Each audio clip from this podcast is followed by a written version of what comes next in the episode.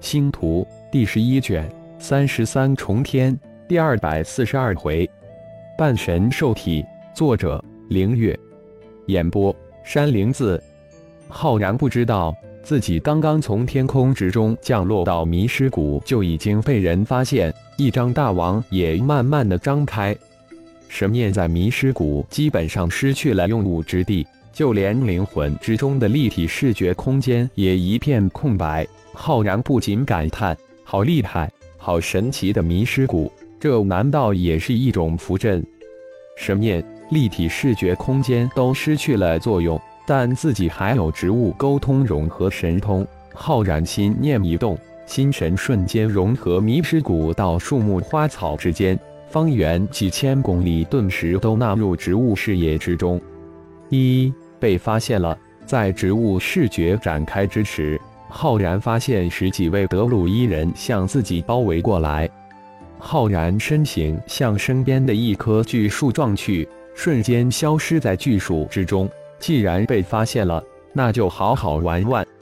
木遁入树后，浩然沿着树根土遁入了，在植物视觉的指示之下，向其中一位德鲁伊逼近。他融入树木之中了，小心防范。当浩然刚刚遁入树木之时，十六位张网的德鲁伊高手立即收到信息，顿时十六人的身形一顿，化成十六头蛮荒凶兽。呵呵，有意思。浩然暗自一笑，看来进入迷失谷，自己并不占多大的优势，什么都处在这些德鲁伊人的视线之中。浩然的身形突然从一头德鲁伊所化的凶兽身后的大树之中冒出来，闪电一拳击向凶兽。小心身后！就在那位德鲁伊刚刚接到消息之时，巨大的身体被身后的天外来人一拳击中。轰轰的一声，浩然一拳将那德鲁伊变化的凶兽击飞，撞断了七八棵苍天巨树。嗷！剑齿辽长啸一声，愤怒地爬起身，闪电向那天外高手扑去。剑齿辽一声长啸，顿时引来十数声凶兽的回应，整片森林凶兽笑声不断。一大一小，一兽一人，瞬间打成了一团。逐日拳施展开来，浩然双拳上一对金色狼头呼啸而出，全身如同包裹在无数的金狼头之中。轰！金色狼头与巨大剑齿辽撞击，发出连串的沉闷的重击之声。浩然每一拳的力量都在逐渐的递增，肉体力量从渡劫初期一直递增到渡劫后期，直至渡劫巅峰。金狼拳打击的力量才堪堪将剑齿辽的击退。好强大的肉体！这头剑齿辽的肉体已经超越了九级凶兽。只怕已经踏入了半神兽境界。不仅浩然越打越精，这位身化剑齿辽的格鲁伊更是震惊莫名。什么时候天外盟出了如此高手？自己这具剑齿辽可是半神兽体，居然不仅没占到半丝便宜，而且还被其压制。一人一兽越打越精，渐渐的打出了火气，打出了愤怒。植物视觉之中。十几头凶兽正飞速接近，浩然眉头一皱，看来要想在这迷失谷收拾德鲁伊人，没有太大的可能。这是他们的主场，自己的神念无法作用，只能让钟灵出手了。钟灵，你悄然出体，将西边三百公里处那头三眼凶兽给射入造化小世界，小心不要被人发现了。这个迷失谷很怪异。浩然暗吩咐道：“灵魂空间之中的中子星突然缩小，化为一颗灰尘，被浩然寄出体外，瞬间消失在森林之中。中子星神阵体系产生的阵灵，钟灵能主导中子星，让浩然见识到产生器灵神器的神奇方便。自己只需要一个念头，或是下达一个命令，神器就能自动的去完成。”钟子清与灵魂之中的炼神塔、虚空金册这两个器灵受损还未恢复的神器，一比用起来就顺手了许多。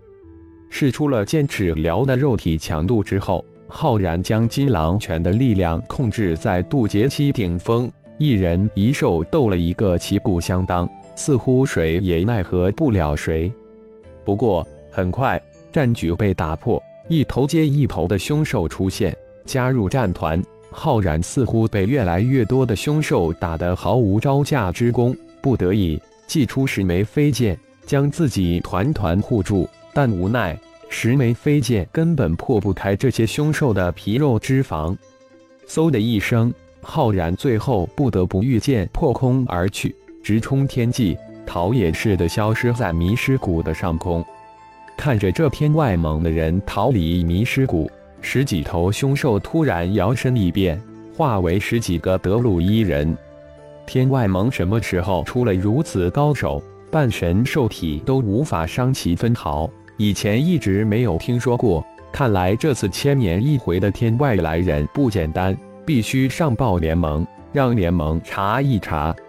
那位似乎是德鲁伊首领的眉头一皱，说道：“是啊。”而且这位天外盟高手有着神奇的神通，他那飞剑不简单。如果不是我们的兽体达到半神体，只怕很难抵抗住那飞剑。另外一个德鲁伊人也惊诧地应了一句：“不会是那个正经过那塔古元顶盟的巫贤吧？前段时间传言顶盟硬闯黑蚁丘，将整个黑蚁丘闹了一个天翻地覆。”还灭杀了几位黑蚁丘的九级高手。又一位德鲁伊高手说道：“在森谷山脉，传言轮回盟派出十六九级高手，被顶盟的高手全数灭杀，一个都没逃。如果传言是真，这顶盟可真太可怕了。”联盟传讯说：“让我们注意一下这顶盟，但不要主动去惹他们。看来这顶盟真的不简单。”似乎这顶盟不仅惹了轮回盟，而且还惹上了天外盟，处处树敌，实在是不智。又一位德鲁伊叹息了一声，众人你一言我一语。一圣德怎么没有赶过来？领头的德鲁伊人突然发现少了一个人，出来之时圣德在我身后，分开后就没有看到他了。一人接口应道。破空而逃的浩然脸上露出淡淡的笑意。通天古族传承下来的蛮荒四祖蛮荒之心，到现在被自己集全，真是期待啊！回到二号飞碟之中时，钟子清早浩然一步已经回来，正悬浮在二号的控制舱中，魔圣化身却不知所踪。浩然心念一动，身形消失。在现实已经身在造化小世界的别墅前院，而悬空山下一人一兽打得火热，那不是魔圣化身还有谁？白如玉的临时洞府之中，白如玉、龙破天等十一位龙族高手盘腿而坐。龙破天早就感应到白如玉的修为，大成中期，心中暗惊：浩然老弟身边的人一个个都不简单。坐定之后。龙破天这才问道：“如玉，你什么时候进蛮荒世界的？进来刚好十年，没想到这蛮荒世界凶兽太强大了，就没见到一个弱小的，就是食草的都攻击力超强。现在说起来，白如玉还心有余悸，声音发颤。才十年？龙王一惊，通过气息，这白如玉已经接近大成后期。”只怕用不了多久就能突破到大成后期了。你快要突破大成后期了吧？另一位龙族渡劫初期高手龙达似乎是不经意的问道：“嗯，快了。”白如玉也似乎是随意的应道。龙破天及七位龙族高手巨惊，脸色巨变。乖乖，十年的修炼比得上自己几百上千年，这太让人惭愧了吧！太打击人了吧！二位前辈，你们似乎受伤不轻。我这里有二颗丹药，对伤势的恢复十分有效。这十年也多亏了我夫君的这些丹药，否则……